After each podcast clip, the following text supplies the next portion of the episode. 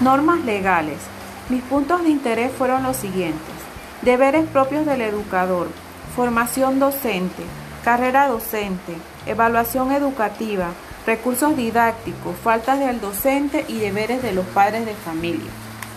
Actualmente, la educación ha sufrido transformaciones y reformas en sus planes y programas, siendo más exigentes para adentrarse a la nueva sociedad del conocimiento y donde precisamente la educación exige estudiantes con competencias sólidas para su ejecución.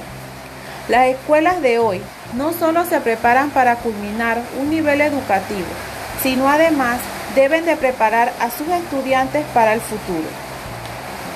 El educador panameño debe mantener una salud física, mental y espiritual satisfactoria que le permita practicar valores éticos y morales para vivir en sociedad. El Ministerio de Educación y las universidades coordinan, planifican y organizan todo lo concerniente en la formación que tenemos como profesionales de la educación. Además, al escoger esta profesión, no solo es estudiarla y tener algún papel que lo acredite, sino es tener presente que para estar activos debemos llevarlo a la práctica, brindando conocimientos, estrategias y buscando siempre el logro de los aprendizajes.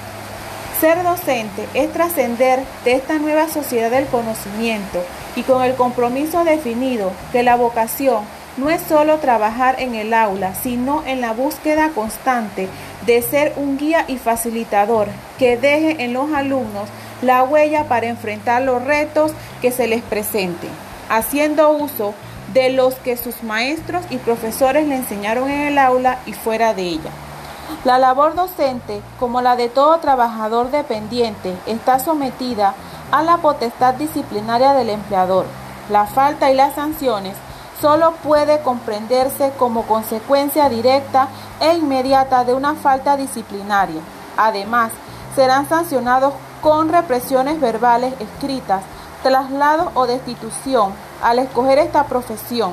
Debemos tener en cuenta obligaciones con los estudiantes y con el plantel en donde trabajamos.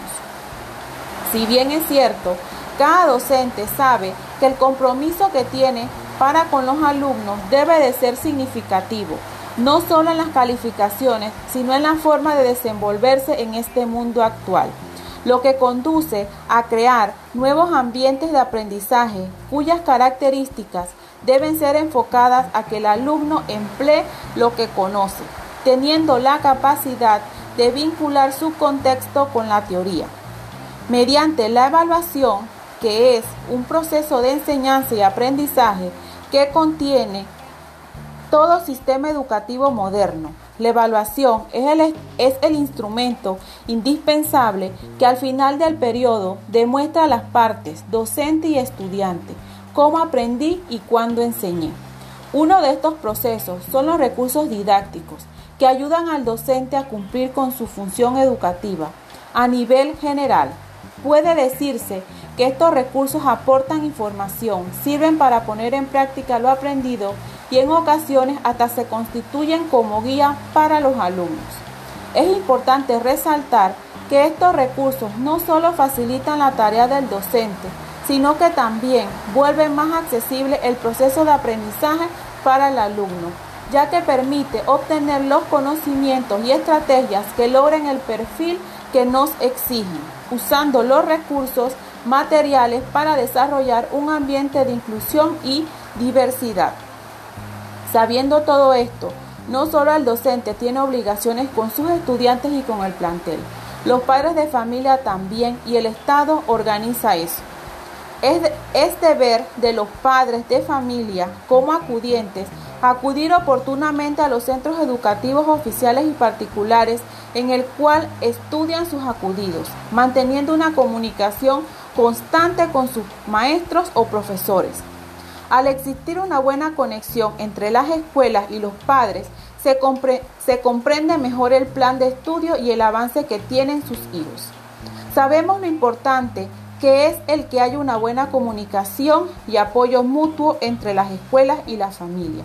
Existen un sinnúmero de evidencias que sustentan el hecho de que cuando más cercano y cordial es el vínculo entre la familia y las instituciones educativas, mayor son las posibilidades de éxito académico en los alumnos.